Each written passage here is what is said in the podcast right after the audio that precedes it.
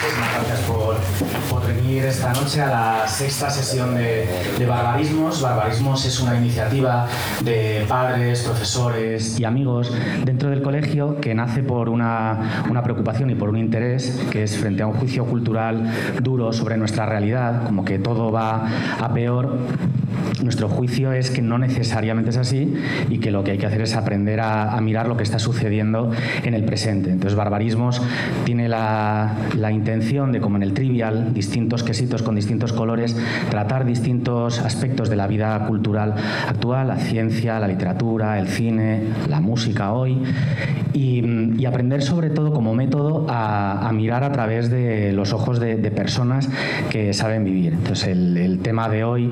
Eh, con, David y, con José, David Summers y, José Peláez, es la música, 40 años de, Hombres G, 40 años de, una carrera que lejos de dejar un pozo negativo, deja las ganas de, celebrar, de ahí el, título de hoy. queríamos dar las gracias al, colegio por hospedar esta iniciativa, a todo el equipo técnico que detrás de esto hay, hay muchísima gente, detrás de los micros, detrás de la música, detrás del audio, el sonido, la música, todo, muchísimas gracias. También a, los alumnos que están detrás de, de esto, ayudando con el orden y, con el catering. Y también a los que estáis en la otra sala de abajo, que eh, sentimos mucho que no haya sitio aquí. En realidad la culpa es de David y de José, que han reventado el colegio. Y, entonces hemos tenido que habilitar otra sala. Gracias por estar ahí. Pero el vino que hay después no será virtual y ahí sí que lo podremos compartir todos. Y, nada más, dar paso a, David y a José. David, eh, líder, fundador y cantante de, de Hombres G. José Peláez ha escrito dos libros en 2023 eh, ya estoy escrito y Vallesoletanías, dos, dos preciosidades, dos monumentos literarios. Es escritor, es colaborador en, en ABC y es también gran, gran amigo. Así que nada más, muchísimas gracias por estar aquí hoy con nosotros, por dedicaros vuestro tiempo y hacer un hueco en vuestras agendas que son realmente apretadas. Muchísimas gracias.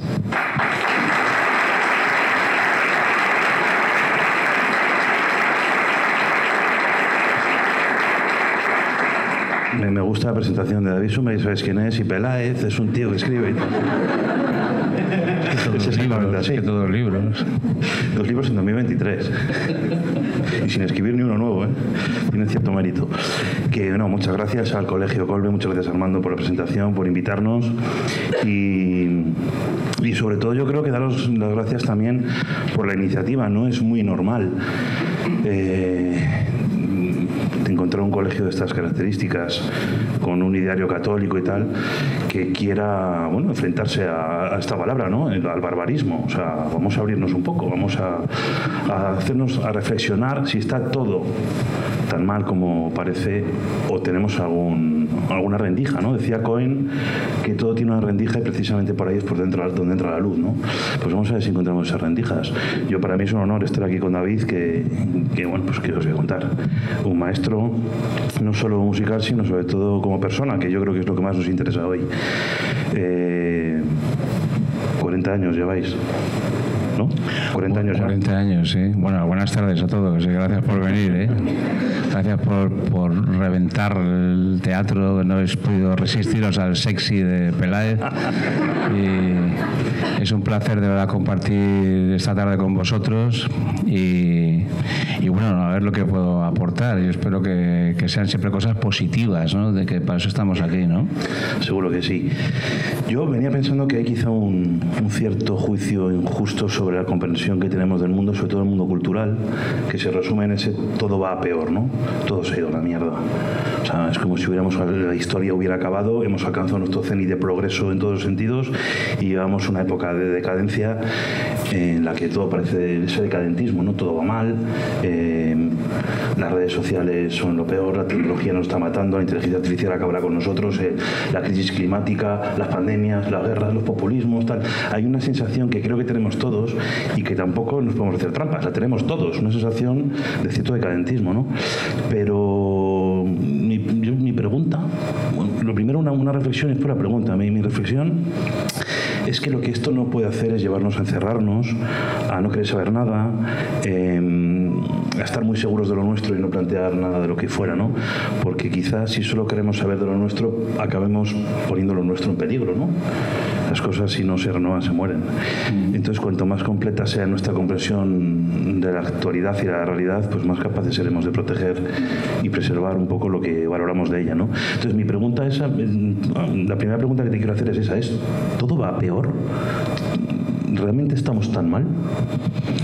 No, además es que no es cierto. Eh, además, eh, ni siquiera eh, porque sea una opinión nuestra o porque sea una percepción nuestra que, pues a mí me va muy bien, pues yo no lo veo tan mal. No, no, es que los datos dicen que las cosas no son peores que en el pasado. O sea, hay gente que te dice, es que estamos peor que nunca, no sé qué.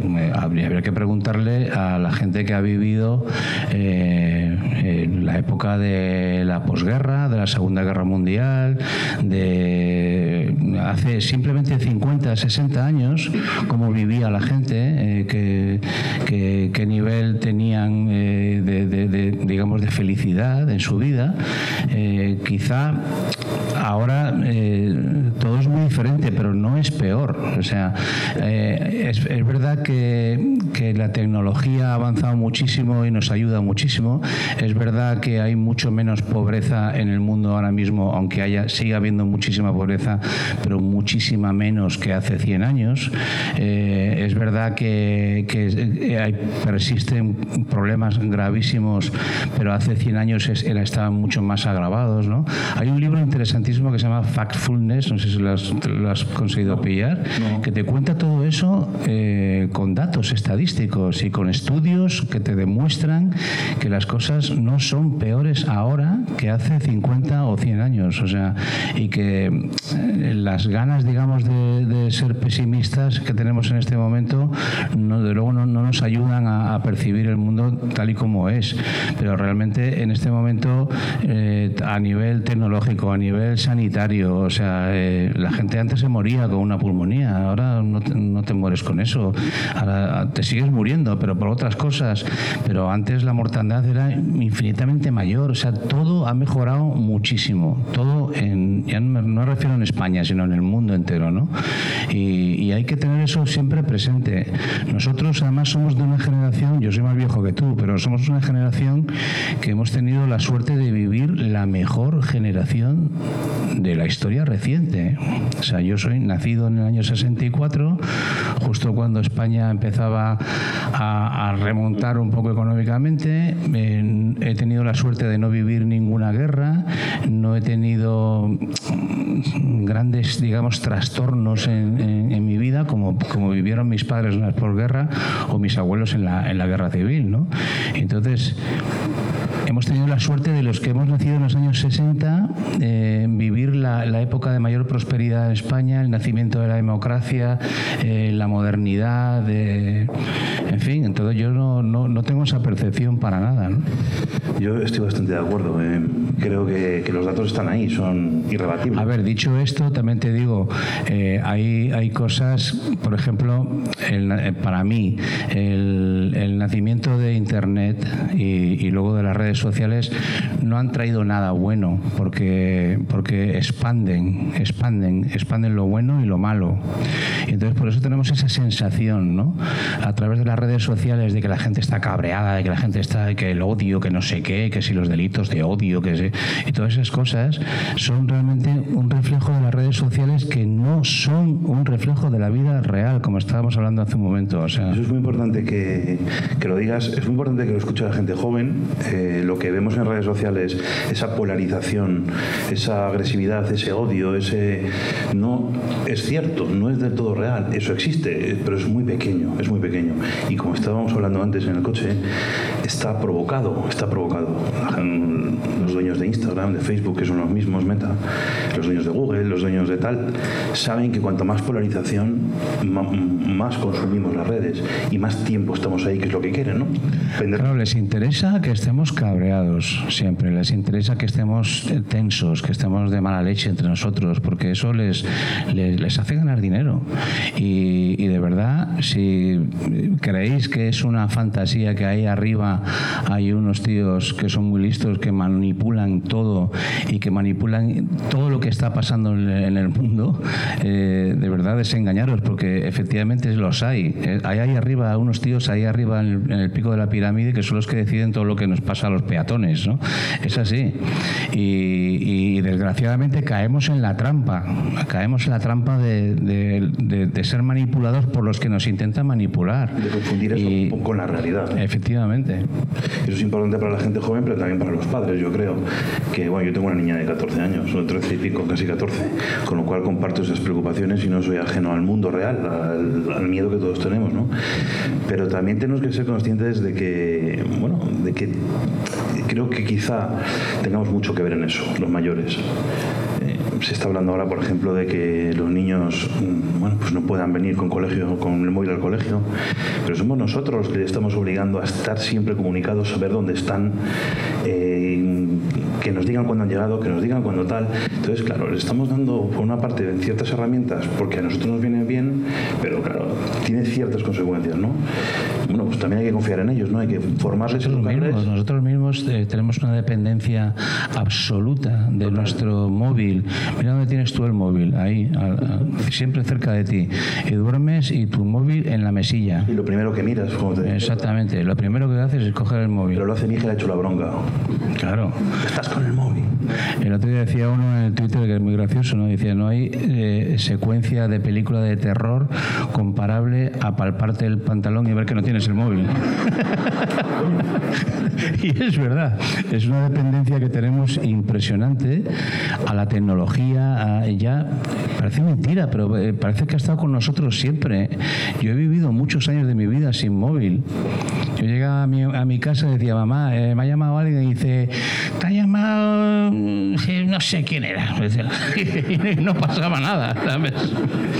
no pasaba nada. Yo he visto un sketch, por cierto, que estaba en el portal de Belén, el San José, la Virgen María, el niño, y había una llamada y cogía el teléfono San José y era alguien preguntando por ti.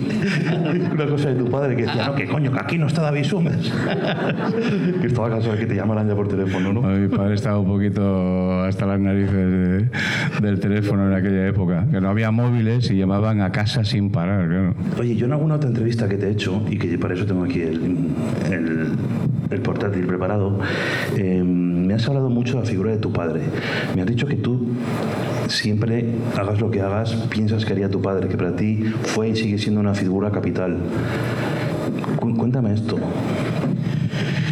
A ver, mi padre fue mi. y, sigue siendo, ¿no? Pero, pero siempre fue mi, gran referente, porque mi padre era un tipo, aparte de muy, muy gracioso, muy inteligente, muy imaginativo, era, era un, gran artista, un artista muy completo. Y entonces, todo por donde él pasaba, yo, o sea, por donde yo pasaba, él había pasado 20 veces. ¿no? Entonces, siempre me decía, David, no hagas esto, no hagas lo otro, esto tal. Cuando te pidan esto, no lo hagas. Cuando siempre me daba como grandes consejos. ¿no? Él siempre, desde, desde que era yo un niño, eh, intentó darme una caña de pescar en vez de darme pescado. Entonces, eh, eh, intentó siempre desde que, desde que vio que yo tenía cierto, cierta inclinación al arte, al, digamos, a la imaginación, a dibujar, a pintar, a escribir y tal, eh, intentó encauzarme. ¿no? Y entonces yo es la única persona por la que me he dejado aconsejar en mi vida. Cuando murió perdí a mi gran consejero, además de, a mi padre. Yo pensaba, bueno, ¿y ahora qué voy a hacer? ¿A quién le voy a pedir consejo? ¿no? Y y, sigo haciéndolo. Sigo cuando ahora cuando estoy escribiendo o componiendo y tal y me atasco tal, siempre miro para arriba como diciendo échame una mano, ¿no? Porque creo que me va a ayudar, ¿no? Pero ha sido, ya te digo, fue mi, mi gran referente toda la vida, un tipo al que al que siempre quise no solo como padre, sino como amigo, compañero. Nosotros vivimos juntos los dos solos durante muchos años. Cuando mis padres se separaron en el año 80, eh, yo viví solo con mi padre durante muchos años, entonces eh, aprendí muchísimo de él tuve la, inmensa suerte de vivir en casa con un genio y, eso pues todo lo que sé todo lo que sé de, mi vida profesional lo he aprendido de él ¿no? Yo, me gusta mucho que lo cuentes, insisto, porque también hay mucha gente joven que tiene que escuchar esto. O sea, al final tú eres una estrella. Em, sigues llenando estadios por todo el mundo. Vienes ahora de una gira por dónde? Por Nueva York, esto Nueva York, pero vienes de una gira por toda mm. América. Sí, ahora me voy el día 28, vamos, seguimos en Estados Unidos. Bueno, el año pasado hicimos una gira del 40 aniversario absolutamente impresionante. Empezamos en diciembre del, del 22 y hemos acabado en diciembre del 23, un año entero de viajes y de conciertos increíbles. Y sigo, sigo. 90.000 personas en Monterrey. Mm. Eso es el Bernabéu entero.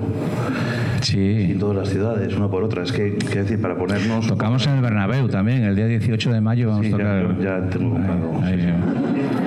Te he visto este año más veces que a mi madre casi, en concierto digo. Y no, pero me, interesa que siendo una estrella, llevando 40 años siendo una estrella, eh, pocas personalidades en el mundo cultural español como tú, eh, aún a día de hoy dudes y levantes la cabeza para pensar qué haría tu padre. Eso es muy importante. Esa humildad yo creo que, que, es muy importante que la gente la escuche y que todos mm, seamos conscientes de ella. Bueno, es que yo escribo canciones que pienso seguro que a mi padre le gustaría esta canción, ¿sabes? O, seguro que mi padre se sentiría orgulloso de mí por este disco. O, siempre tengo esa referencia, ¿no? Eh, quiero hacer algo que a mi padre le enorgullecería, ¿sabes? Una vez te mando dibujar un Bambi bueno, todos los días te manda a dibujar algo, ¿verdad? Bueno, él nos, nos motivaba, a mi hermano Manolín y a, mi hermano mayor eh, y, yo. Eh, siempre la ilusión, porque mi padre nos decía, si yo vengo por la noche de trabajar y me, y me dejáis en la mesilla de noche un dibujo vuestro original o un, o un cuento original, algo que hayáis hecho vosotros, eh, yo os recompenso. Y a lo mejor nos dejaba una moneda de cinco duros, o nos dejaba un cochecito, un juguetito, lo que, lo que, lo que el buen hombre podía. ¿no? Y, y entonces teníamos, llegamos del colegio y teníamos esa ilusión de hacer algo, de hacer un, cuento. me acuerdo una vez, eh, escribí un cuento que se llamaba El hombre que echaba fuego por la boca, que le, encantó a él, porque era un tío que al hablar echaba fuego por la boca y quemaba a la gente y era un problema. Entonces, Hay mucho de eso, oye. Sí, y entonces eso le encantaba, era una cosa así surrealista, extraña, ¿no? que salía de mi cabecita, ¿no? de que yo era un niño de, de 10 años o así. ¿no? Y, y un día pinté un Bambi cojonudo, o sea, hice con una, con una cuadrícula así para que me saliera perfecto y tal, ¿no? Y ya yo pensaba, ya verás, cuando venga mi padre va, a morir cuando vea el Bambi, ¿no? Y cogió mi padre así el Bambi, hizo así, hizo una bola y lo tiró así a un lado. Y yo me quedé así como sorprendido y, jodido al mismo tiempo, claro. Yo decía, no sé, no te ha gustado y tal. Dice, dice, este Bambi lo ha hecho Walt Disney y lo pinta mucho mejor que tú. Entonces, cuando tú hagas un Bambi que sea tuyo, original, me lo enseñas y, y yo te lo valoraré. Y eso que pensándolo ahora digo, joder, es muy duro para, para, para un niño, ¿no? Una cosa así, ¿no? Pero, joder, me enseñó muchísimo. Me enseñó que, que no se podía copiar, porque mi padre no, no, no me permitía copiar, no me permitía eh, hacer algo eh, inspirado en otra cosa. Tenía que comerme la cabeza, buscar la originalidad siempre, ¿no? Y es lo que he hecho toda mi vida, ¿no? Fíjate que mm, esto se llama barbarismos, como decíamos, varias maneras de entender lo que es un, bárbaro, ¿no? El bárbaro como salvaje, el bárbaro como, como excéntrico, incluso el bárbaro como extranjero, ¿no? Como lo desconocido. Tu padre al decirte que, que eso, que, sea, que no copiaras, que no te anclaras a lo que ya se había hecho, en el fondo te estaba animando a ser un bárbaro. Te estaba animando a que fueras hacia adelante, no hacia atrás. Que, que, crearas, que proyectaras, que seas, fueras creativo y que no te ciñeras a los moldes de lo que ya se había hecho. Hay un cierto barbarismo ahí. Pero fíjate, mi padre me estaba, me estaba aconsejando y aleccionando para que cogiera siempre el camino más difícil. Porque el más fácil es, es el apuntarte a tendencias, apuntarte a a las movidas madrileñas, a, corrientes de rock en español. no somos es un colectivo de grupos que hacemos este tipo de música. Yo decía, a ver, los Beatles no, no pertenecían a ningún movimiento musical. Los Beatles eran los Beatles y los que eran de un movimiento musical eran todos aquellos que copiaban a los Beatles, ¿entiendes? Entonces yo decía, yo tengo que ser como los Beatles. Yo no tengo, no puedo ser uno más de, ese mogollón de grupos que conforman un movimiento, ¿no? Y siempre tienes que luchar contra eso, ¿no? Al principio con la movida eh, madrileña, luego en América el movimiento del rock en español, Entonces nosotros siempre estamos intentando salir de pandillas, salir de asociaciones, salir de todo eso. Y es una lucha constante, porque la gente te quiere siempre encasillar. Quiere, la gente no quiere que seas original, quiere que seas uno más de esto. Ellos quieren clasificarte de alguna manera, porque no, de alguna manera les, les, jode no poder hacerlo, les jode no poder clasificarte, ¿sabes? Y, y, yo poder decir, estos tíos son así. O sea, entonces cuando, por ejemplo, mi padre me decía siempre, mira, cuando, cuando la gente, cuando ellos creen que vas a salir por aquí, tú sales por aquí. Y cuando crees que van a salir por aquí, sales por aquí. Siempre desconciértales. O sea, cuando eh, hiciste, hiciste Sufre Mamón, mi padre me decía, has hecho Sufre Mamón cojonuda, ¿eh? no hagas Sufre Mamón dos, ni tres. Haz otra cosa. Y luego cuando hagas otra cosa, haz otra cosa distinta. Y siempre hagas una cosa distinta. Si tú haces Sufre Mamón cuatro veces, a la quinta te, te dan la espalda. Esa exigencia de originalidad es un síntoma de barbarismo, ¿vale? Tal y como estamos hablando con este eje. Es un síntoma de no plegarse exclusivamente a una tradición para seguir avanzando, permitir que el arte sí, la cultura siga avanzando, ¿no? Pero antes de ser los Beatles fuisteis otra cosa muy diferente. Fuisteis los residuos. Eso sí que era bárbaro, ¿no? Venga, hay que empezar por algo. Los residuos fue un fue el bueno, digamos que el, el origen de Hombres G, que era un grupo muy muy punky. Sí, porque nosotros empezamos, a ver, yo tengo 60 años, voy a cumplir dentro de unos días. Eh, entonces, en el año 79, cuando surgió el movimiento del punk en Inglaterra y los Sex Pistols, yo tenía 15 años, 15, 16 años, a mí me volaron la cabeza absolutamente. Entonces, gracias a, ese movimiento, eh, eso dio lugar al nacimiento de muchos artistas, porque como no era necesario saber tocar muy bien, ¿sabes? Y simplemente tener mucho morro y salir y contar tus historias y, gritar y, cantar lo que quisieras, pues eso fue un gran punto de partida. Luego cuando ya empiezas a aprender y a estudiar música un poquito y a aprender acordes y armonías y, darte cuenta del océano tan grande que es la música y a dónde puedes ir, eh, pues ya eso se va abandonando, ¿no? Pero el, punk hizo un gran servicio a la música. Le dijo a, a los chavales, les dijo, venga, coger una guitarra y subiros aquí a tocar. Tú puedes tocar, no hace falta saber, hace falta querer tocar y que hay mejor para ser joven que tener cuatro amigos que uno con Y el sentido del humor, y con sentido del humor, porque ayer, mira, ayer estuvieron los Nikis grabando en casa, eh, estamos haciendo un disco ahí muy gracioso, y hablaba yo con ellos y tal, y digo, es que cuando nosotros empezamos en los años 80, el sentido del humor era fundamental. Te das cuenta de que casi todos los grupos de los 80 eran cachondos. O sea, los Nikis, los hombres G, el Siniestro Total, Toreros Muertos, Glutamato Yeye, todos tenían un fondo de, sentido del humor. ¿Por qué? Porque como no sabíamos tocar, por lo menos éramos graciosos, ¿entiendes? A mí me pasa lo mismo con la escritura. ¿eh? Claro. Claro, si tú si no sabes tocar, y sales en plan serio, la gente dice, yo tío. Pero si lo que dices tiene gracia y la gente se ríe, se divierte y bailan y cantan y tal, pues te perdonan que no sepas tocar también, ¿no? Y fíjate que he visto el otro día a, a Pablo Carbonell tocando con la filarmónica de... Sí, acojonante. ¿eh? Y dices, bueno, hemos acabado donde, como no sabíamos tocar, acabamos con una pedazo de orquesta con 200 personas aquí detrás. Entonces, no, pero por unir los puntos que decía Steve Jobs, ¿no? Eh, como tu padre no te deja hacer un Bambi y te obliga a ser original, tú ves a los expistos y dices, yo quiero tocar, y empiezas siendo un punky y acabas, o sea, empiezas siendo un bárbaro y acabas siendo un ídolo de niñas pijas. No, pero mira cómo funciona esto, quiero decir, no, mira cómo funciona, del, barbarismo a, lo contrario, ¿no? El germen siempre es ese, el germen es... A ver, lo de, las niñas, te, aseguro que no, estaba previsto, ¿no? estaba previsto, de verdad, o sea, nos, sorprendió muchísimo a nosotros, eh, nosotros éramos un grupo de chavales, como dice mi canción, nunca fuimos los guapos del barrio, éramos, siempre hemos sido una cosa normal, es verdad, porque nosotros éramos unos chavales normales del Parque de las Avenidas que vivíamos en nuestro barrio, teníamos nuestros amigos, nuestra pandilla y tal, y tocábamos, eh, teníamos el grupo eh, para hobby, para divertirnos, para ligar, que es para lo que hace todo el mundo grupos, ¿no?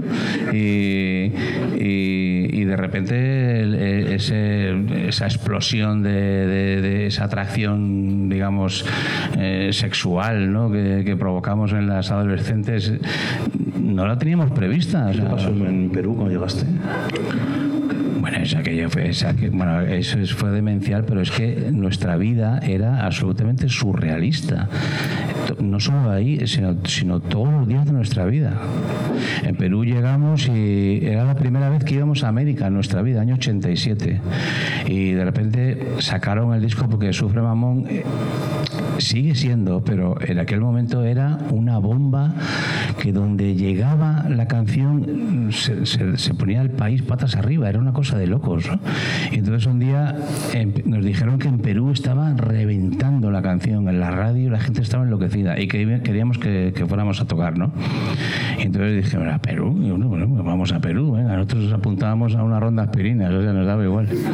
Y, y, y entonces llegamos y nada más llegar después de 20 horas, porque en aquella época se iba vía escala en Nueva York y luego iba a Lima, o un viaje de, de, locos. Y llegamos y nada más abrir la puerta vemos una multitud de miles de personas que han roto la pista, las vallas del aeropuerto y se dirigen hacia el avión corriendo, gritando como locos. Y, y nosotros miramos así para atrás como diciendo, pero esto, eh, ¿qué es esto? El avión, ¿no? Sí, sí, no, te lo juro que no pensábamos que para nada que éramos por nosotros. Aquí?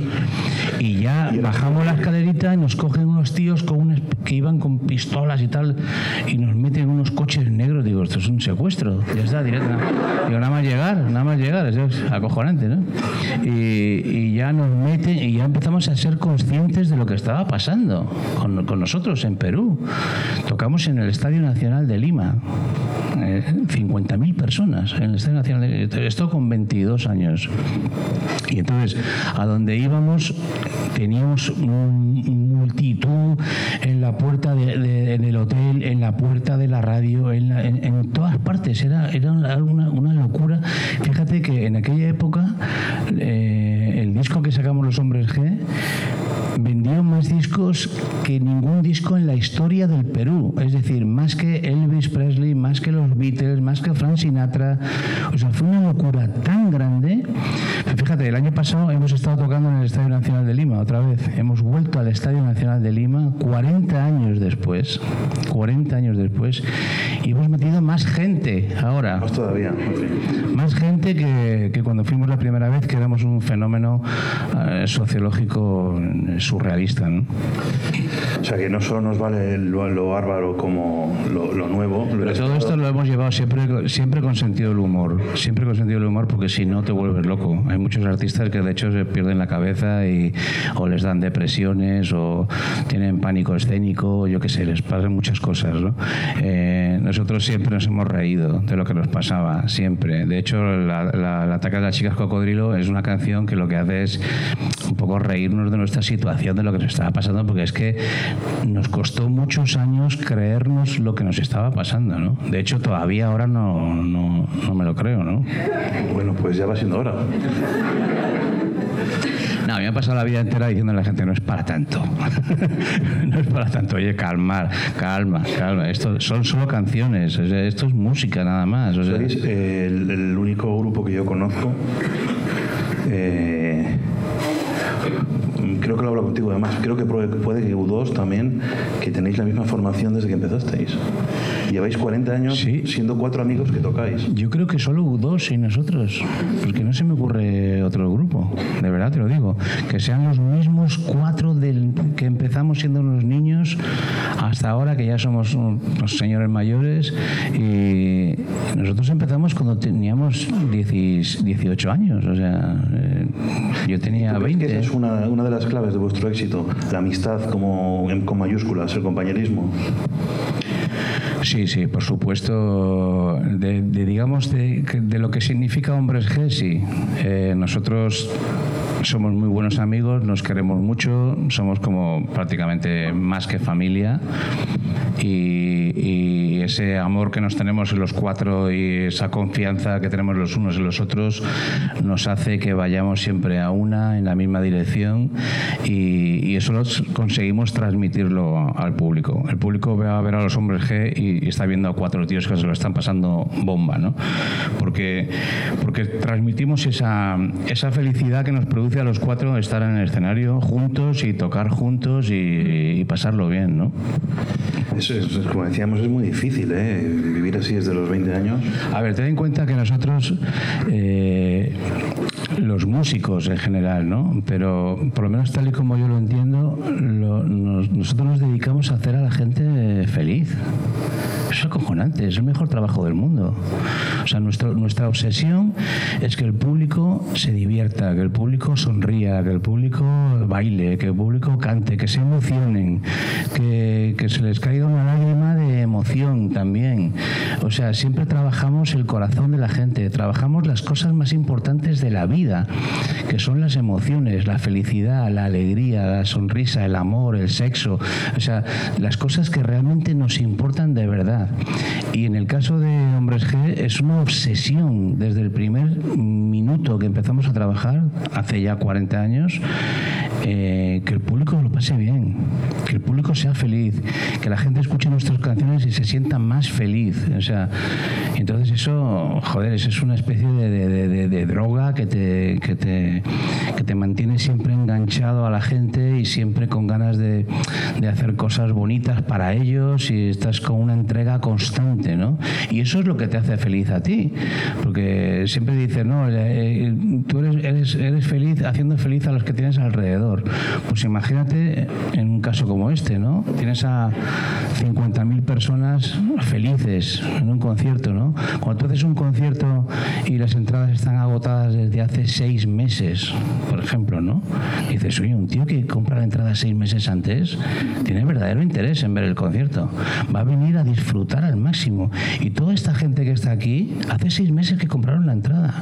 O sea, está todo hecho. Nada más que tienes que cantar y, entregarte a ellos. Y está, ¿no? ¿no? Insisto, no es muy, muy normal, no es muy habitual encontrarse con gente con un éxito tan grande que sigue manteniendo unos valores de humildad. Para, tú para hacer feliz a la gente, tú para transmitir todos estos valores de amor, de tal, tienes que tenerlo dentro, tienes que estar muy bien construido por dentro, David. Entonces, me, me lleva a pensar que quizá el éxito no viene por casualidad. Hay mucho de suerte, como en todo el mundo, pero no viene por casualidad, viene porque hay una construcción personal íntima muy hecha desde pequeñito. Bueno, y porque eh, realmente nosotros somos buenas personas. Eh, no solo, no, solo, no solo los, los, cuatro, somos, somos buenos amigos y, como te decía, nos queremos mucho y somos buena gente, sino también nuestro equipo, la gente que, que nos acompaña en las giras, los técnicos, los yo, yo mis, mis técnicos llevan, algunos llevan conmigo desde el año 86, tío. O sea, toda la vida. Empezamos siendo niños todos y ahora somos todos, todos mayores y somos el mismo equipo. Pero el, tío que, el que menos tiempo lleva con nosotros lleva 16 años ya, con Hombres G, el técnico de la APEA que es el, último que ha llegado a la familia, ¿sabes? Pero somos una gran familia que recorremos el mundo entero haciendo el trabajo más bonito del mundo, conociendo ciudades, países, personas maravillosas, eh, viviendo situaciones de todo tipo, maravillosas y no tanto, también movidas, eh, viviendo la vida, pero recorriendo el mundo con tus mejores amigos, tío. ¿Hay algo mejor que eso? Pues yo creo que no, y no creo que eso fuese sea posible eh, si te hubieras quedado encerrado en tu mundo, en tu castillo, en tu éxito, en tu pequeño reino de Caifás. Pues es que eso no existe. Bueno, pues eso no existe. Eso, me interesa mucho. El éxito no es no es eh, no es un lugar, no, no, es, no es un sitio a donde llegas. O sea, esto es una esto es una carrera que la gana el que sigue corriendo. No, no, no llegas a ninguna parte nunca. Siempre hay un tramo más. Siempre hay un proyecto, una ilusión. esto es un poco como de ilusiones se vive, ¿no? Que dicen, ¿no? Es, es verdad. Si tú tienes la ilusión y tienes el, un proyecto de hacer una gira de un disco nuevo, de hacer esto, de ahora me voy a, vamos a tocar a Estados Unidos, ahora vamos a ir a tocar a este año, por ejemplo, nos hace una ilusión increíble, porque al final del año, en noviembre, vamos a, tocar en Londres, en París, en Berlín, en Europa, que, que América, por ejemplo, yo he hecho casi 100 viajes a México en mi vida y hemos ido y hemos ido y hemos ido, sin embargo a Europa hemos ido muy poco. Pues este año vamos a ir a Europa a lo mejor no vamos a ganar dinero porque, porque no sale rentable, porque, porque tenemos que tocar en sitios más pequeños, porque nos conoce menos gente ahí, pero nos ilusiona, nos apetece y lo hacemos. Pero me interesa que, que, nos cuentes lo que nos estás contando, que es que miras al futuro con optimismo, sin, sin sin pensar que el futuro es necesariamente algo peor que el pasado. Tú podrías hacerlo perfectamente. Tu pasado tienes una trayectoria muy fuerte, podrías pensar el futuro, ¿no? Y tú, el futuro sigue siendo mejor y sigues trabajando y sigues con proyectos y con optimismo y mirando el futuro con, bueno, pues con optimismo, ¿no? Claro, porque yo a mí no me va nada el, sentarme a añorar el pasado o, quedarme digamos paralizado por un fracaso o por una o por un supuesto fracaso ¿no? yo realmente no conozco el fracaso no sé lo que significa la palabra fracaso. He hecho discos que no han funcionado como yo pensaba. He hecho canciones que no han tenido la respuesta del público que yo pensaba que iban a tener. ¿qué te crees que me voy a poner a llorar y a, y a lamentarme y, y, me quedo paralizado ya no hago nada más no he hecho un disco no, no ha funcionado como yo quería me pongo a hacer otro inmediatamente. Aprendo de mis errores y intento decir, a ver, ¿qué, me he podido equivocar aquí? Porque yo creo que el disco es muy bueno, pero ¿qué ha pasado aquí? Es un poco triste, quizá, es un poco... Porque claro, los, los que componemos canciones y las cantamos, pues tenemos el filtro de, de, que contamos, por lo menos en mi caso, cuento lo que me está pasando. Y entonces, si estoy en un momento en mi vida que estoy eh, jodido por algo, triste o deprimido, o me estoy divorciando, no sé cuánto, pues se refleja en mis canciones. Si estoy feliz, enamorado, no sé cuánto, está, se refleja en mis canciones, ¿no? Entonces hay veces que esa sinceridad te hace no coincidir con el público, ¿sabes? Pero yo considero que lo más importante es ser sincero y honesto siempre y contar lo que eres tú en este momento. ¿no? Em, yo supongo que después de tantos años habrás escuchado muchas veces que la cultura está en crisis, que la música se ha acabado, que todo va peor, ¿no? Yo ayer mm, preparando un poco esto escuché, leí una frase de Walter Benjamin que dice no hay documento de cultura que no lo sea al tiempo de barbarie.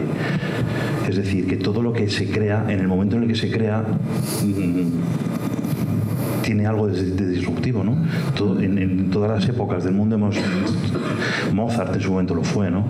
Todo lo que ha ido pasando en su momento ha sido disruptivo, ha sido entendido como algo bárbaro, de nuevo todo lo que es sorprendente, lo que ¿qué, es esto? Todo lo que te descuadra un poco. Y ahora nos descuadran como, como, como les descuadró Mozart en su día, como les descuadró, pero como les descuadró el rock and roll, como los Beatles, de pronto, ¿qué es esto? Eh, ¿Qué locura es esta? Por eso el, rock and roll era como satánico y no sé qué. Eso voy, el rock and roll era satánico, los Beatles eran unos melenudos, eh, los expistos unos etcétera, ¿no? Desde Mozart, un chalao. Eh, estamos en lo mismo otra vez? En decir que lo actual no vale. ¿Tenemos ese miedo? A ver, es que, es que volvemos a lo que hablamos al principio, es que generalizar siempre es un error, siempre es un error. O sea, yo por ejemplo cuando dicen, dicen no, es que eh, está de moda, vuelven los 80, dices, joder, pues como vuelvan los 80, como vuelvan todos, estamos jodidos, porque, porque en los 80 había cosas horribles también. Había mucha basura. Lo que pasa es que se tiende a, idealizar, ¿no? te acuerdas nada más que de lo bonito, de lo que te molaba, de no sé qué, pero en los 80 había cosas horribles. En todas las décadas hay artistas buenos y artistas malos y, ahora igual. Ahora hay artistas buenos y malos y todo. Entonces yo no, yo no creo que ninguna época sea especialmente mala ni buena. Yo mm, primero no me preocupa, digamos, la generalidad, ¿sabes? Me, sale un artista que me gusta, pues me engancho a él, me intento aprender de él o en la década que sea. Pero si en la generalidad es que, oh, es que el reggaetón, es que qué horror, que no sé qué, no sé cuánto. Yo, en esa guerra no estoy, ¿sabes? Yo creo que todos los, a los géneros no se les puede culpabilizar de nada a los géneros musicales. Todos los géneros son válidos. Lo que, lo, que, lo, que, lo que me interesa son las canciones, las individualidades, el talento personal. Y puede que haya un artista de reggaetón que haga música que a mí me parezca interesante y no y no y, solamente por eso ya no voy a, digamos a desprestigiar al reggaetón como género, ¿sabes? Y sobre todo yo creo que mirar con un poco de esperanza, en el sentido de que a mí personalmente mm, bueno, no, no, hay muchas cosas actuales que me interesen mucho. Las habrá, quizá no las conozco, eh, pero mm, no por eso puedo asegurar que todo lo actual es una mierda. Eh, quiero creer que de lo actual seguirá avanzando las cosas y seguirán surgiendo ideas y habrá, pues como decíamos, de un chico que, que, empezó queriéndose los expistos y acabó en otra cosa, o los specials y acabó haciendo otras cosas. Sí, es verdad. Ahora mismo quizá estemos, perdona, que quizá estemos en el origen de algo que no sabemos qué será, pero que tengo la esperanza de que sea bueno culturalmente. Sí, o que de repente saldrá un artista que digas, oh, ¿esto qué es? Esto es otra cosa. Esto. Eh, y marca un camino, y marca una, una tendencia. eso ha pasado siempre. Pero sí es verdad, te iba a decir que, por ejemplo, la tecnología, la tecnología que es tan maravillosa, ¿no? La tecnología hace que ahora cualquier chaval eh, esté en su casa y escriba algo o escriba una canción o escriba tal y la suba inmediatamente a internet y pueda compartirla, ¿no? Eso antes era imposible. Primero porque los estudios eran carísimos. No había la opción de subir las canciones a internet porque no existía. Entonces, ¿qué, qué, ocurría? ¿Qué tenía que pasarte para que tuvieras suerte en la música? Pues tenía que verte un día un tío que trabajaba en una compañía, tocar en un bar, y en un garito y, pensar, bueno, este tío, estos tíos eh, molan y tal. Hablar contigo, decirte, oye, ¿queréis grabar un disco? sí, tal. Y luego que esa intuición de ese tío fuera certera y, y, efectivamente tuvieras éxito, ¿sabes? Porque ese tío era listo, el que te vio. ¿Qué consecuencia de eso? Pues grababan discos y hacían carreras artísticas los que realmente valían porque había, era un filtro muy grande el que había que pasar.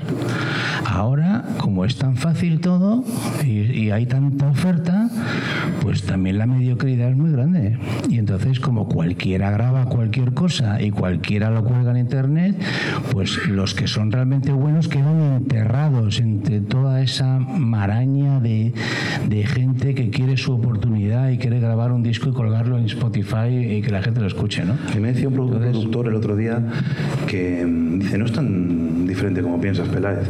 Antes, em, un, gitano en Jerez eh, lo que tenía en mano era una guitarra. Entonces, pues tocaba flamenco y hacían flamenco. Ahora lo que tienen es un ordenador con lo cual hacen trap, hacen música con lo que tienen a mano. Cada generación hace música con lo que tiene. El arte es innato al ser humano y cada generación de algún modo encuentra sus herramientas quizá en un estado muy primitivo ahora, pero evolucionará, evolucionará como evolución flamenco. Hasta Paco de Lucía y hasta Camarón, el flamenco, tú lo sabes, era algo suburbial.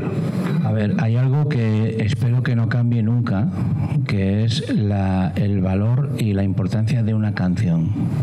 La canción, una canción bonita, una canción bonita, una canción que sea muy sencilla, pero una canción que la, que la, que la gente al escucharla sienta algo, que les llegue al corazón, que les que les, recuerde un momento maravilloso de su vida, que tenga ese poder evocativo que no tiene ningún otro arte, nada más que la música. Y eso, en eso, eso siempre será, así, aunque cambie la manera de hacerlo. Si lo haces con guitarra, con lo haces con ordenador, con lo haces con lo que quieras, pero tienes que emocionar a la gente y, la, capacidad de emocionar es lo que sigue siendo una premisa insalvable, ¿no? Y con la esperanza, mm, uniendo con el último punto del barbarismo, ¿no? Que es, ya hemos hablado del excéntrico, hemos hablado de lo nuevo y otro, quizá el más, el concepto, la definición etimológica más purista sea el, el, bárbaro como, como extranjero como, como salvaje casi, ¿no? Se tiene esa, esa percepción de que cuando hablamos, los, romanos hablan de los bárbaros, hablan de las tribus que no son romanas, incluso los italos, ¿eh? O sea, quiere decir que los propios latinos a los de al lado les veían como bárbaros, que, que viene del barbar es el bla bla de ahora, es el bla bla bla, no les entiendo cómo hablan, ¿no? El barbarismo es los que no entiendo, sale un poco del lenguaje. Entonces, eh, pero hay una cosa interesante que es que no solo definían a los bárbaros como salvajes, eh, hay una cosa de, de, Tácito que habla de las tribus germánicas con una gran admiración. Las comparaba favorablemente frente a la decadencia de los romanos y hablaba, pues, mm, describía su primitivismo como una forma de virtud que engancha un poco con el buen salvaje de Rousseau y con todas estas cosas, ¿no? Entonces, eh, fíjate, porque los bárbaros son salvajes, pero posteriormente dice, bueno, pero ojo, que hay mucho que aprender de ellos también, ¿no? Entonces, tú aprendes de lo de fuera también, sigues aprendiendo de, de otras corrientes culturales de fuera. Sí, sí, claro. Yo, a ver, yo hay artistas que los que escucho toda mi vida y seguiré escuchando toda mi vida hasta que me muera, porque los escucho desde que era niño y de los que sigo aprendiendo mucho, de los Beatles, de, Ray Charles y de todos los grandes, de Elvis y todos los grandes de la música, pero estoy interesado en encontrar la música que me gusta del momento. ¿Vale? Entonces, eh, lo que hablábamos antes, dentro de toda esa generalización que se hace, no, ahora la música es así, no, eh, hay, hay, artistas maravillosos, maravillosos, que, siguen haciendo canciones impresionantes y, de los que yo intento eh, investigar y aprender y, renovar también mi manera de hacer música y, probar sonidos distintos y hacer cosas diferentes, ¿no? Y, y nosotros, por ejemplo, los hombres tenemos tenemos, digamos, la suerte o la desgracia de tener un estilo tan, tan personal y de, que toda nuestra música pasa por una especie de filtro que convierte todo lo que hacemos en hombres G, no sé si por mi voz o por la guitarra de Rafa o por el sonido del grupo, ¿no? Pero siempre intentamos hacer cosas distintas, ¿no? El, que quiera entender lo que estoy diciendo, te coges toda la discografía de hombres G y ves que hemos hecho canciones eh, divertidas, que hemos hecho rock and roll, hemos hecho pop, hemos hecho baladas, un piano y voz. Hemos trabajado con una orquesta sinfónica de Londres y hemos hecho un tema con una orquesta enorme. Hemos probado todos los géneros que nos hemos atrevido, reggae, ska, rock and roll, pop, balada, todo. Y siempre hemos intentado hacer cosas diferentes, ¿no? Siempre, aunque todo lo pasamos por nuestra personalidad y para que sea realmente lo que estamos haciendo, estamos ofreciendo sea hombres G, ¿no? Eh, me gusta mucho tu mensaje optimista. no estamos tan mal, el mundo tiene sus problemas, no vamos a negarlo, y estamos en un momento quizá especialmente oscuro en cuanto a percepción de lo que está sucediendo, pero surge culturalmente cosas cada día. Hay gente buena en todos los sitios, hay gente con talento en todos los lugares, y por supuesto eso hace que, que, yo, que, siga habiendo esperanza, yo creo. Entonces, em, recorriendo desde el principio, si lo bárbaro como salvaje nos vale, si lo bárbaro como extranjero nos vale, si lo bárbaro como nuevo nos vale, si lo bárbaro como excéntrico nos vale, al final hay que decir viva los bárbaros aquí. Es más, viva. es más, al negar eso, en el fondo estaríamos en la barbarie de los, de los civilizados, los supuestos civilizados, ¿no? Los que no, los que somos como Dios manda, en el fondo estamos siendo los verdaderos bárbaros, ¿no? Si negáramos eso, estaríamos mm, prácticamente destruyendo nuestra época. Y es un mensaje que no soporto personalmente. Es verdad que son las sociedades civilizadas las que luego entran en decadencia y eso es así. Y quizá las sociedades más básicas, más bárbaras, como dices tú, pues tienen unos conceptos más, más, más claros de lo que, de lo que hay que hacer. Benjamin también dice, el concepto de lo bárbaro va más allá de lo cultural. Quizá el debate sobre la barbarie pertenece en primera instancia al campo de lo ético. Y quizá la definición ética de barbarie es esta, un corazón de piedra yo creo que mientras haya gente creando como tú, que es justo lo contrario, un corazón de piedra, pues podemos tener bastante optimismo. Hombre, para ser creador yo creo que tienes que tener un corazón que no sea de piedra. eso es fundamental. Tienes que, eh, cultivar tus emociones, tienes que ser una persona sensible. Todos los que escribimos, como tú y como yo, eh, estamos siempre mirando para adentro, ¿sabes? Más que para afuera. Todas las cosas que ocurren en nuestra vida ocurren dentro de, nuestro, nuestro corazón, en nuestra cabeza, en nuestras emociones, en, nuestros, en cómo nos sentimos, ¿no? Y, yo siempre he pensado que las personas que, que no son sensibles en realidad mm, no son casi ni personas, son como, como bultos ¿no? que van andando por la vida y tal, pero que las, las emociones en realidad es lo que nos hace ser humanos. Y, la capacidad de reír y de llorar y de divertirte y de emocionarte, eso es lo que te hace realmente ser humano y ser una persona inteligente, creo yo, ¿no?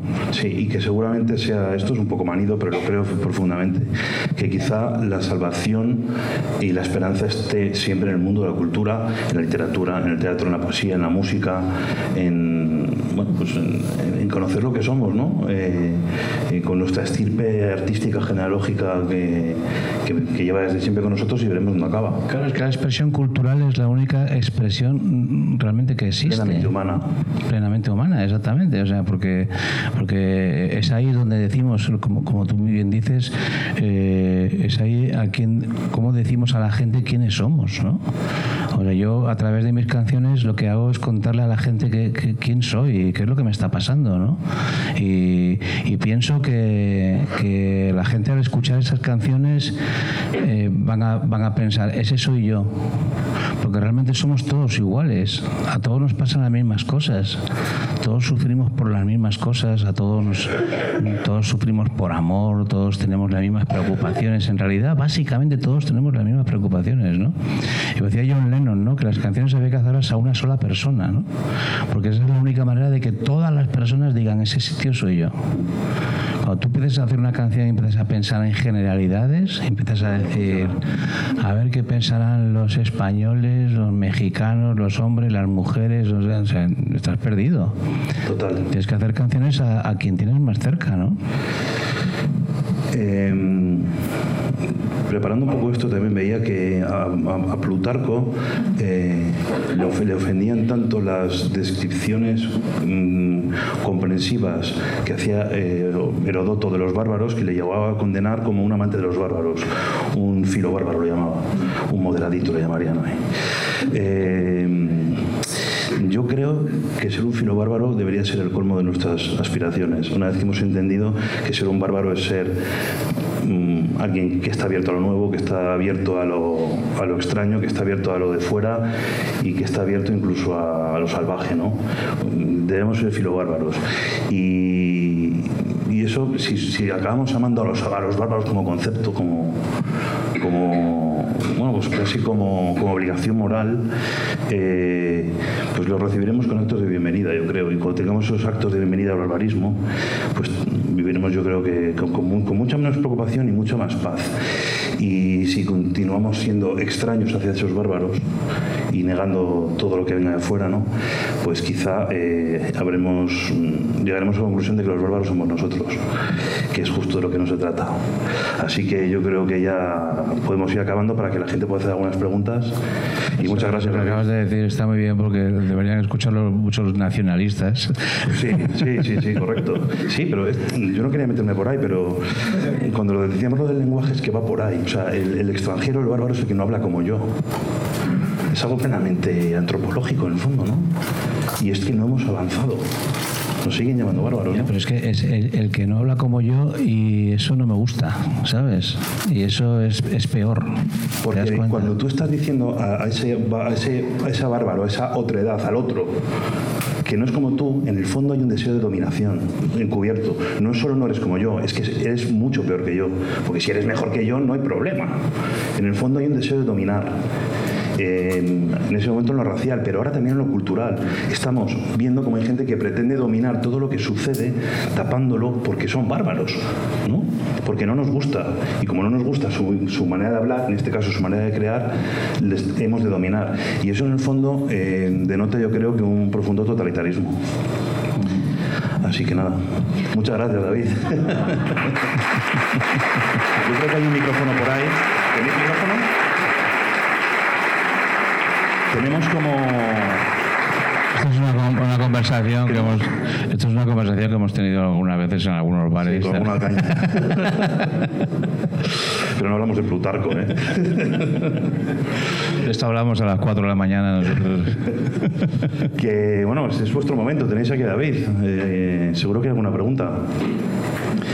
Ahí hay una pregunta. ¿Tenemos un micrófono o le doy el mío?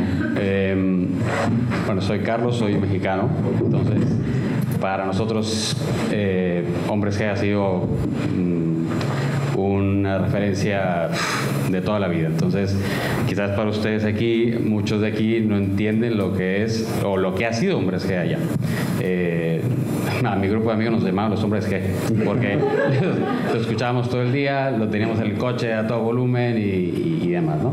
Entonces, eh, he seguido tu música y, y de hecho este último disco que, que sacaste tiene un barbarismo ahí que me, que me, me llama mucho la atención, eh, inclusive mis hijos ahora que, que te escuchan, porque ahora es como que una segunda vuelta, ¿no? También ahora los chicos de, de- tengo hijos de 17, 16 y te escuchan y todo, entonces eh, tiene una connotación espiritual ahí, que hay unas canciones que, que me llaman la atención y, y quería ver si nos puedes platicar un poco de eso. Pero ¿cuál es, qué, qué canción dices que te... Eh, pues unas que hablan de Dios, ¿Una es qué? que hablan de Dios, o sea que estás hablando, hablas con Bueno, espiritualidad. meto, eh, eh, sí, eh, meto a Dios a veces en las canciones, que fíjate que no es, eh, no es una cosa que, que los artistas en general hagan. O sea, es, es como, no sé, es que hay una especie como de tabú de no, de- de no- no se puede nombrar a Dios en una canción. Yo lo hago muchas veces porque es como... eh, eh, es como le pido a Dios, es como lo- no puedo pedir a alguien más grande, ¿no? ¿Sabes? O sea, aunque no te creas que soy yo un gran eh, eh, creyente ni, ni- ni soy un, digamos, un, un ejemplo en ese sentido, ¿no? Pero, pero sí tengo esa educación cristiana y siempre he tenido esos valores y entonces de alguna manera recurro eh, en las letras a veces a, a acordarme de Dios cuando quiero expresar cuando es necesario, vamos, digamos, ¿no? Cuando lo que quiero decir es le pido a Dios que eh, no verte nunca más, ¿no? Hay una canción que dice eso, ¿no? Eh, porque no quisiera volverme a enamorar y tal. Entonces, eh, eh, sí, efectivamente, bueno, me, me- me llama la atención que te haya llamado la atención a ti. Pero fíjate, una vez, una vez haciendo una canción a Luz Casal, tal, me, me le puse a Dios y me, y me lo cambió. Me dijo, "No, es que no quiero meter a Dios en estos temas y tal, en estos asuntos. Pero a mí no me importa. Lo cambió por un señor de, de, Getafe, a lo mejor. Sí, le pido al cielo, puso. Yo le pido a Paco. Gracias. Gracias. Hay una cosa en los conciertos, que no sé si es tradición o realmente no sé cuándo empezó, que es consumir tequila antes de Venecia. O sea, el chupito de tequila. Ya se acabó ya. O sea, algo que siempre ha estado y que al final pues eh, es raro el concierto en el que no se sirve alcohol. Eh, ¿Por qué el chupito de tequila sí? ¿Por qué el chupito de tequila de repente ya no... O sea, o sea, realmente es como algo por el tiempo, por, por salud, por, porque se considera en algunos sitios un barbarismo. No, ha sido porque Javi siempre ha sido un gran aficionado al, tequila y a todo tipo de licores. Y, él le gustaba brindar con el público, ¿no? Y tal. Cuando cantaba la ópera de Venecia, va por todos ustedes. Y, tal, y tomaba un chupito de tequila y tal. Antes era peor, antes cogía una, una botella y hacía. ¿Sabes? Pero ha dejado de hacerlo porque el médico le ha quitado el alcohol y, y el tabaco y todo. Está ahora el pobre está todo el día con médicos y con claro es el resultado de 40 años de, de chupitos de tequila entonces y ahora ya no, ahora, ahora brinda con cerveza sin alcohol menos mal que no brinda con Fanta de naranja pero Podría ser peor, podría ser peor.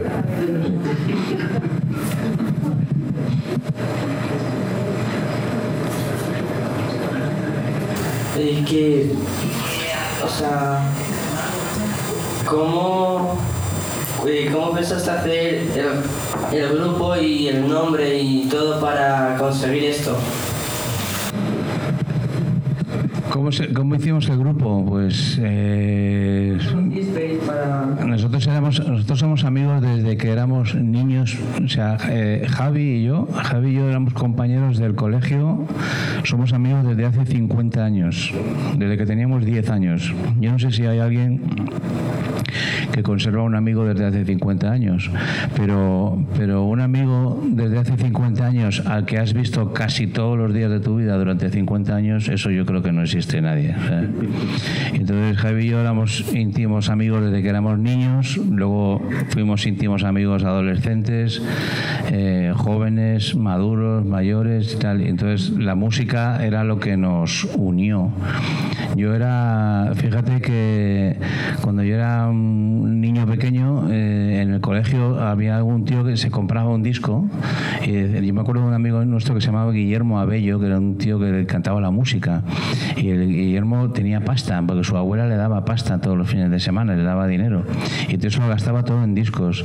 Y el tío decía, me he comprado el disco nuevo de Emerson, Lake and Palmer, tal. ¿Qué, ¿Qué dices? Pues vamos, este fin de semana quedamos para escucharlo. Yo me iba a casa de, de Javi o de Guillermo escuchar discos, a escuchar música. La música era lo que nos hizo ser amigos, la música era esa afición en común que teníamos.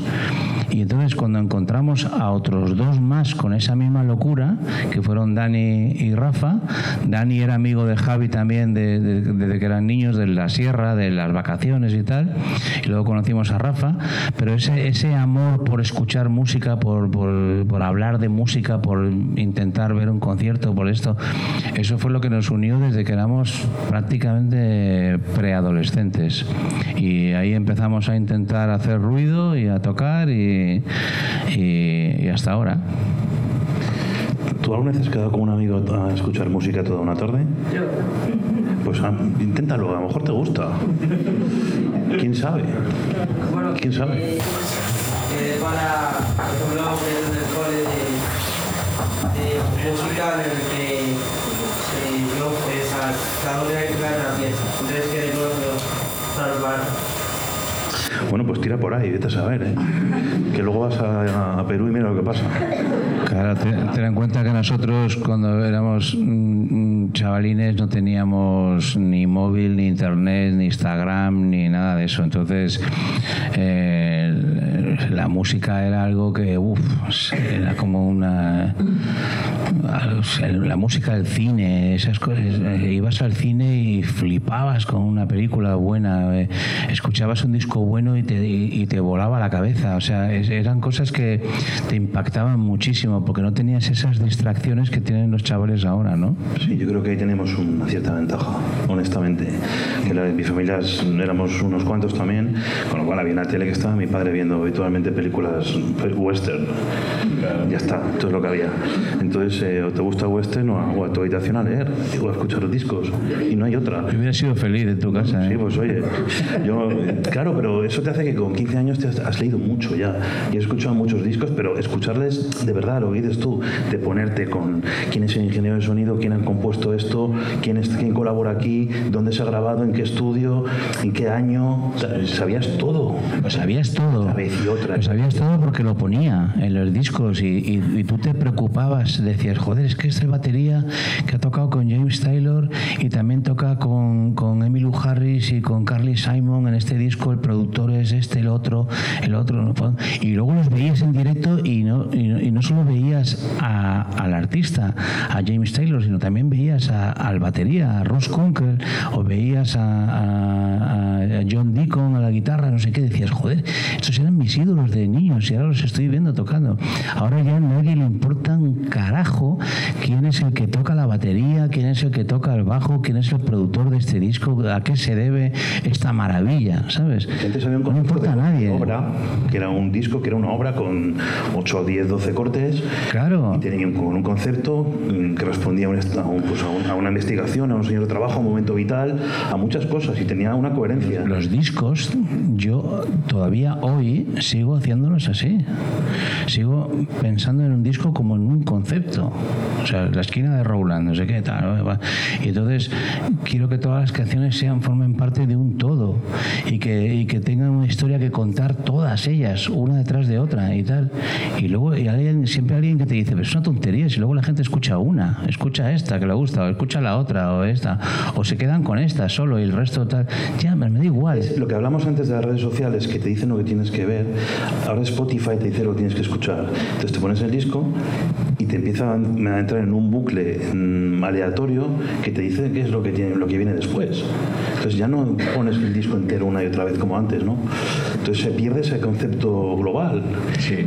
Pruébalo, prueba escucharte un disco entero, desde la primera canción hasta la última, a ver qué concepto tiene y otra vez, ya verás, como al final te da ganas a ti de hacer algo similar, decir, yo también puedo contar una historia, ¿no? A través de, de varios cortes o de Si nunca lo has intentado, a lo mejor deberías. Y si lo haces, nos lo cuentas. ¿Vale? ¿Hay alguna pregunta más? Sí, hay una. Eh, bueno, yo soy Juan Muestra desde el año 84. Bueno, mi primera cinta fue en el 85 de, de, Mi Chica, pero hasta el año pasado no fue la primera vez que fui en concierto. O sea, que han pasado 40 años. Mi, mi, pregunta era, eh, cuando os separasteis, eh, ¿seguís en contacto así en plan amigos? ¿Y luego cómo surgió la idea de volver a juntar otra vez el grupo?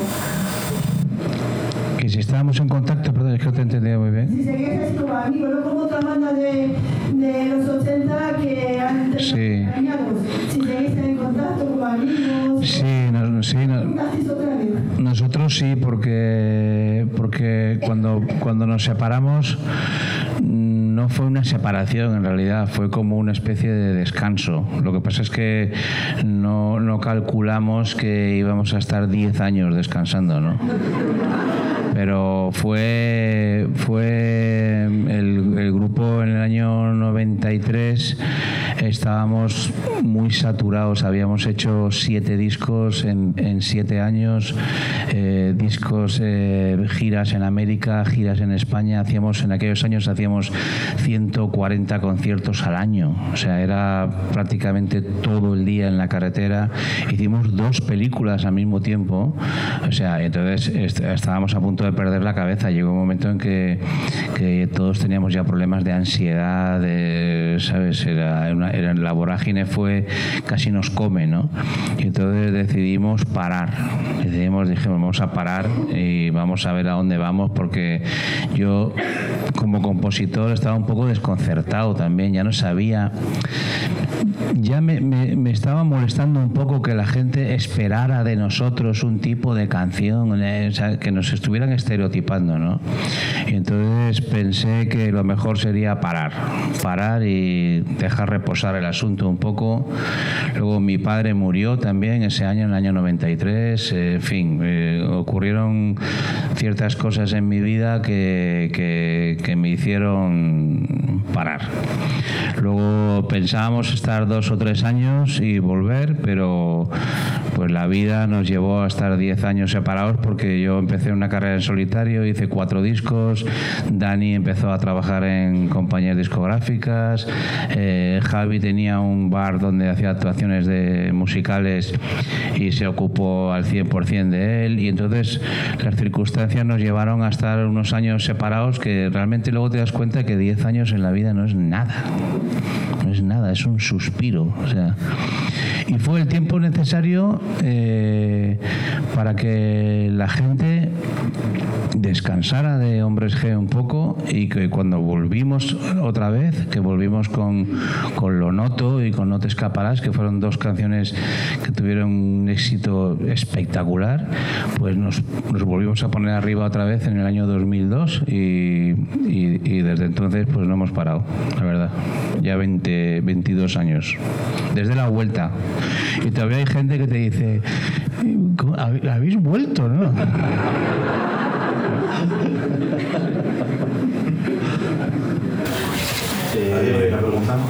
Aquí. Eh, buenas, David. Eh, mi nombre es Santi y yo te quería preguntar, tú mismo has dicho que hoy en día eh, casi nadie sabe el nombre de los baterías, de los bajos, de los componentes de, los grupos de hoy en día, por ejemplo, o de los antiguos incluso. Entre los jóvenes, los géneros que reinan pues son reggaetón, el trap y todos estos. Es evidente que con el avance tecnológico en la música, pues hoy en día puedes hacer una canción y normalmente las que más triunfan son canciones que en, los, en los que no se usan ningún instrumento musical, ni siquiera guitarra, ni, ni nada así de los básicos. Entonces, ¿tú crees que, te quería preguntar, el avance tecnológico en la música está trayendo un avance, verdaderamente retrocedemos eh, con la falta de instrumentos, las canciones, con la falta de cantautores, por ejemplo, como tú? ¿Qué opinas tú de esto?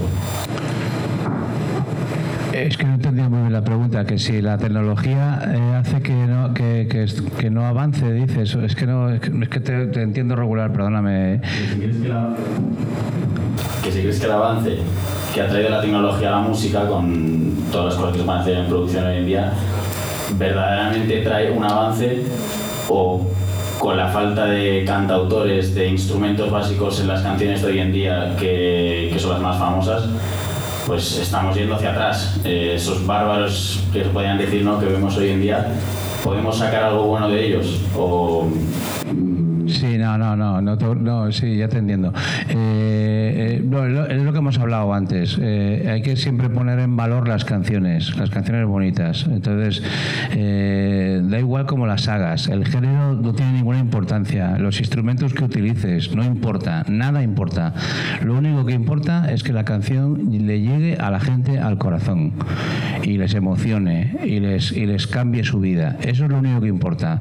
Da igual si eres un artista que trabaja con orquestas o con teclados o si haces música electrónica o haces rock and roll o pop o balada, lo que quieras. Pero lo que es importante es que hagas canciones muy buenas. En la música las canciones son lo primero, lo más importante y además no hay medias cintas. O sea, en la música una canción que no está mal es una puta mierda. Así es. O sea, una canción o es muy buena o no vale para nada. Igual que un artista. Cuando te digo, empiezas a ver un grupo y te dicen, ¿qué tal el grupo? Y dicen, bueno, no está mal. Está mal, eso, eso es una mierda, eso, eso no vale para nada. O sea, tienes que ver a un artista que te digan, joder, son vete a verlos, pero ya, o sea, son tremendos, son maravillosos. Eso es lo que tiene que provocar un artista o una, una gran canción. Una gran canción que has oído este tema, es, es increíble, maravilloso, ¿sabes? O sea, pero te dice, bueno, entonces te quiero decir, o sea, es, es, un, es un reto muy difícil. La instrumentación da igual, o sea, hazlo con una guitarra, hazlo con un piano, hazlo con un teclado, con una zambomba, lo que quieras, da igual. Lo importante es que consigas transmitir y que consigas emocionar a la gente y que consigas engancharles a, tu, a, tu, a lo que tú estás tramando. Me, me, permito un segundo. También hay que dar tiempo a la gente. Eh, mira cómo empezó Zetangana y mira dónde está. Mira qué tipo de música que está haciendo. Quiero decir, empezó haciendo un trap muy extraño y está haciendo, bueno, pues un tipo, sí, y está haciendo un pop masivo y con canciones muy buenas y con mucho éxito, donde ha metido parte de esa tecnología que tú dices y parte de, esas novedades. Pero lo ha asimilado y sigue avanzando. Y vamos a ver dónde llega. Le pasa lo mismo a Rosalía, que bueno, también empezó con mi dónde está Rosalía. Quiero decir que es, estamos, ahora mismo yo creo que no estamos en condiciones de juzgar qué va a pasar. Estamos viendo el nacimiento de algo que se fusionará con lo anterior y con lo que venga y al final habrá gente muy buena y, y gente muy mala. El tiempo lo dirá, el tiempo lo dirá, el tiempo lo dirá. A ver, dentro de, de, de 30 años seguro que Tangana, que es muy bueno, seguirá, porque habrá continuado investigando, eh, habrá, habrá, continuado siendo curioso, siendo intentando ser distinto, y esos son los artistas que, permanecen. Pero otros no, otros que ahora están a lo mejor a la super arriba, pues dentro de 30 o 40 años, pues no sabemos si, si están o no. Y lo que decíamos de los exvistos, ¿cuánto duraron? Antiguo, dos años. Y fin, ¿no? Sin embargo, cambiaron, es un antes y un después en la historia de la música. Abrieron una nueva dimensión total, ¿no? Y ellos, quiero decir, ellos como que se sacrificaron, ¿no? Hicieron lo que hicieron y se fueron. Y eso sirve a mucha gente para seguir con eso y evolucionarlo. Yo creo que eso es lo importante, no quedarnos en lo de ahora, sino ver cómo evoluciona. Claro hacer algo distinto y, y, y, pensar que eso va a ayudar a otros también a, a, a encalzar Claro, un camino. ¿no? Estoy así, pero no es que me haya hecho, es que no veo.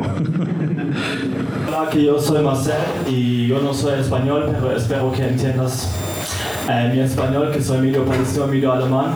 Y tú has dicho que eh, tu padre te ha dado muchos consejos sobre la vida y eh, tienes mucha experiencia sobre la vida de tu parte de tu, pa de parte de tu padre, pero también estuviste en muchos conciertos y muchos eventos en todo el mundo.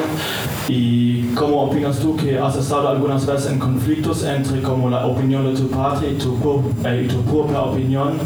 Porque um, como yo estuve aquí seis meses de intercambio, tengo como ahora um, otra opinión de mi padre y mi punto de vista hacia el mundo se ha cambiado.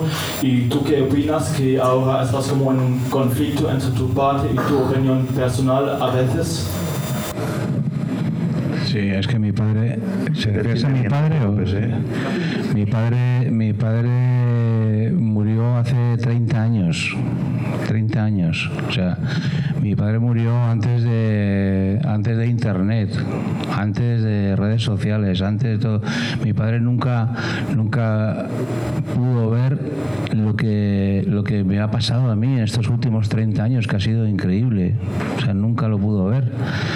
Y a ver, no sé, no sé qué, muchas veces pienso qué opinaría mi padre del mundo actual ahora mismo, ¿no? ¿Tú te lo puedes imaginar? O sea, La pero verdad es que muchas veces echan falta, tú como hijo, pero el resto como le echamos en falta como, bueno, pues sido un gran talento y sido un genio tu padre en todo lo que ha hecho, como cineasta, como viñetista, como todo. Ha sido un gran genio. Y claro, pero yo Era un sarcasmo y una manera de ver las cosas que nos hace falta. A ver, yo, yo creo de verdad que todo lo que he hecho en estos últimos 30 años sin, la, sin los sabios consejos de él, bueno, pues eh, no me ha ido mal. O sea, yo pi- pienso que él me hubiera dado la razón, pero siempre porque he seguido siempre sus, sus consejos toda la vida. Aunque. Mira, te voy a contar una cosa que es una gilipollez. Mira, mi padre me decía, cuando era un chaval, me decía, tío, tú no te, pongas pendientitos, ni porque en aquella época la gente se ponía pendientes y crucifijos en, las, en, las, en las, orejas y, chapitas y unos peinados así, unas cosas de los años 80, ¿no? Me decía, mi padre me decía, tú sé, siempre veo lo esencial. Lo esencial que es la música. Tú concéntrate en las canciones, en la música y déjate de cazadorita de cuero y de tonterías y de cosas que lo único que hacen es despistar a la gente. Bueno, pues y, eso incluye tatuajes, eh, todo tipo de ornamentos y, tal, ¿no? Bueno, pues mi, padre murió hace 30 años. Yo podía haber dicho, bueno, pues mira, me voy a poner un tatuaje, coño. Y tal, Pues no, porque veo a mi padre desde el cielo diciéndome, no seas gilipollas y no hagas eso.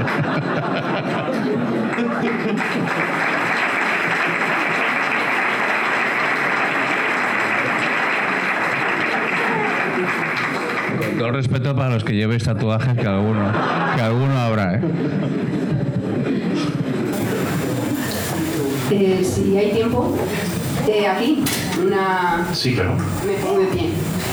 Eh, yo tengo una percepción ¿no? de que hay una pérdida de libertad en el mundo artístico. Lo digo porque te pregunto, me interesa mucho tu opinión, porque creo que hay letras que yo he escuchado de niña, escuchando tu grupo, que ahora creo que no se podrían decir. ¿no? Tengo, no sé si, está, si, si, en el modo de composición, ¿no? la, canción, la letra de Sufre Mamón, ¿no? de Me voy a vengar de marica, Nene vas a morir y cosas de estas, ¿no? que a mí son canciones que me gustan, pero me da la sensación de que hay una pérdida de libertad en el mundo artístico y cosas que antes se podían decir o grabar o, o cantar, me da la sensación que ahora no se puede. Entonces quería saber cuál era tu opinión depende de quién lo cante, porque también se pueden mandar canciones a Eurovisión que se llaman Zorra.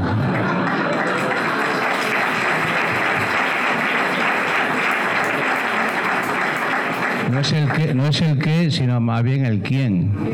El quién lo hace. Si lo hacen unos, lo hacen otros. O sea, pero sí realmente es muy triste que, que hay una especie como de, de no de censura, porque realmente no hay censura, no hay, o sea, no hay, no hay ninguna autoridad que te prohíba escribir. A ti no te han dicho nunca esto no lo puedes escribir, a que no. Nunca.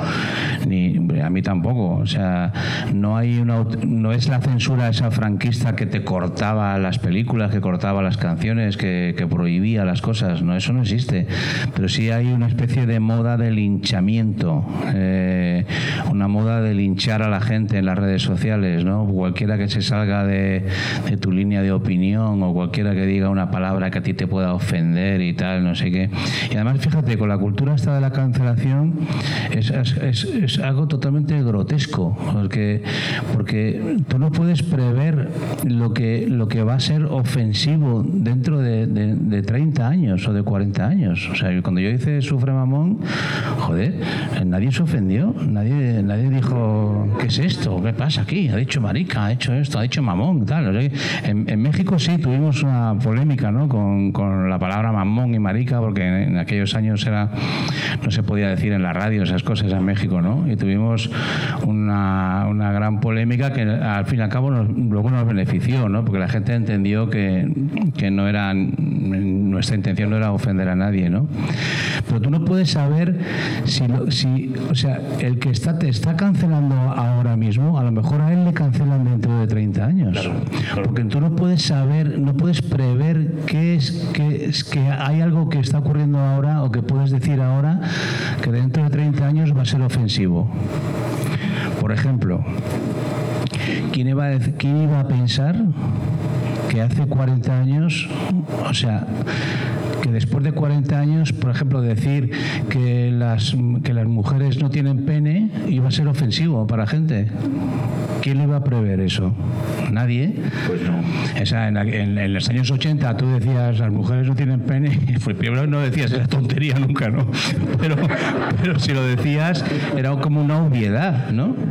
Ahora hay gente que se ofende por eso. Ahora te pueden cancelar por eso. Por decir algo así, ¿sabes? Entonces tú no puedes saber lo que va a ser ofensivo dentro de 20 o 30 años, no, lo puedes saber. Entonces yo intento vivir de espaldas a toda esa tontería que hay, que ahora eh, estamos viviendo un momento un poco, un poco preocupantemente estúpido en ese sentido, ¿sabes? Hay demasiada gente que eso quiere ofender por todo y hay mucha gente que está deseando ofenderse y deseando que le afecte algo negativamente, ¿no? Yo lo único que puedo decir es que todo lo que he escrito en mi vida, como estábamos hablando antes, lo he hecho con la intención de que la gente fuera feliz y con la intención de que la gente lo pasara bien y se riera y cantara y llorara y disfrutara y se emocionara. Entonces, como no me siento culpable de haber escrito nada con intención de, de ofender a nadie, pues mm, no, no creo que tenga que pedir disculpas por nada, ¿no? Hay otra pregunta ahí. Mira, yo te doy las gracias porque de jovencito ligado mucho. Voy a hacer la baja más con la guitarra y tal. Y mi pregunta es, que si hoy siendo el día de los enamorados vas a aprovechar, me vas a hacer un favor, echarte una foto con mi mujer así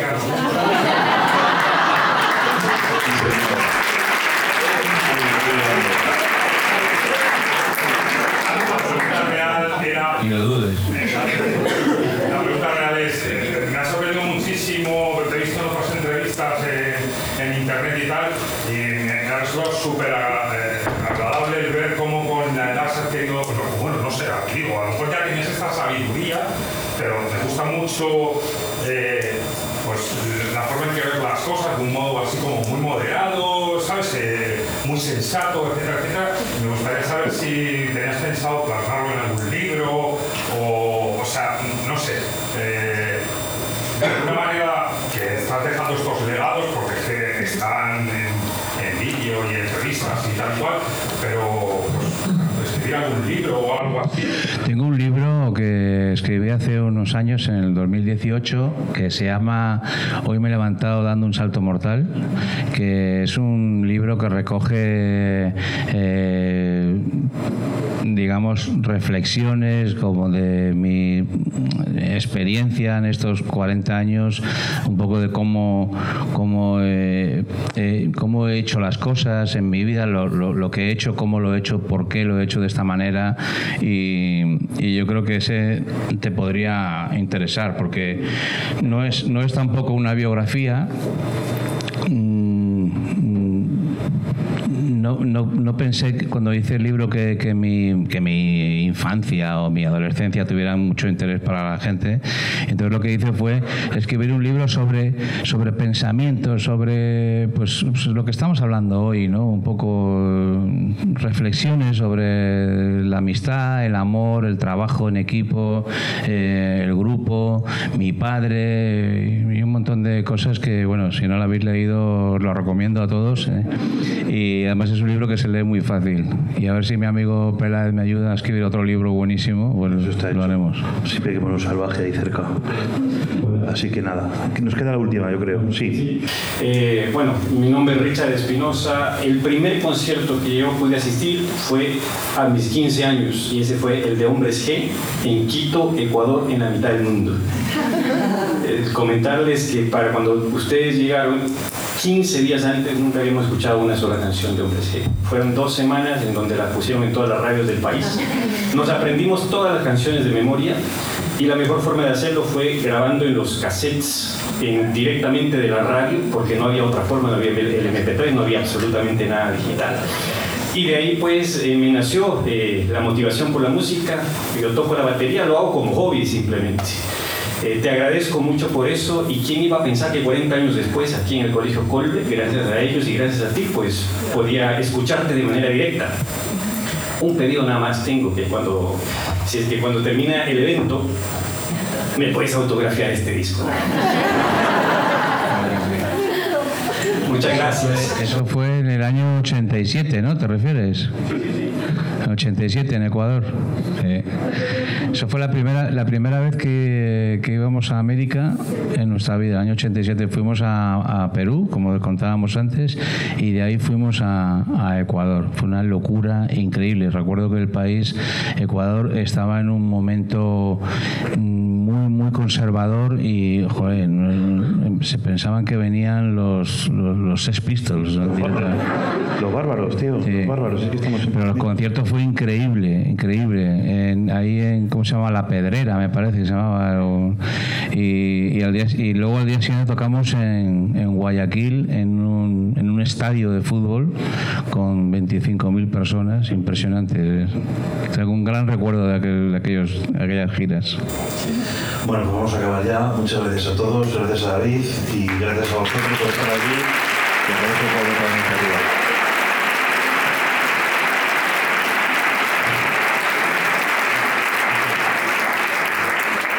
Dejadme que os dé las gracias en nombre de, del colegio por haber estado aquí. Gracias por este esfuerzo que habéis hecho, por este ejercicio, más que esfuerzo, porque ha sido muy poco esforzado, pero de juntar eh, los distintos conceptos de, de, barbarismo tejidos con una vida, porque esa es la cultura, ¿no? que, la, que la verdad se convierta en, en, vida. También gracias al colegio por abrir una ventana a voces y a, y a miradas nuevas, porque yo como padre del colegio también me esto es lo que quiero para mis hijos, ¿no? Un lugar en el que se ofrezca la oportunidad de ver cosas nuevas y que los bárbaros como David y, y José estén invitados a hacer un encuentro bárbaro como, como el que habéis hecho hoy, que ha sido extraordinario. Así que, de verdad, muchísimas gracias en nombre del colegio, del grupo de, de amigos que llevamos la iniciativa Barbarismos. Gracias a vosotros por renunciar a vuestras obligaciones cotidianas un, un día entre semana y, y, acompañarnos para hacer también comunidad educativa aquí en el, en el colegio. David, tu agenda es infinita y mil gracias por hacernos un hueco. José, la tuya igual. Y mil gracias. Así que se repita. Y ahora estáis todos invitados a un vinito si, si os apetece. Gracias.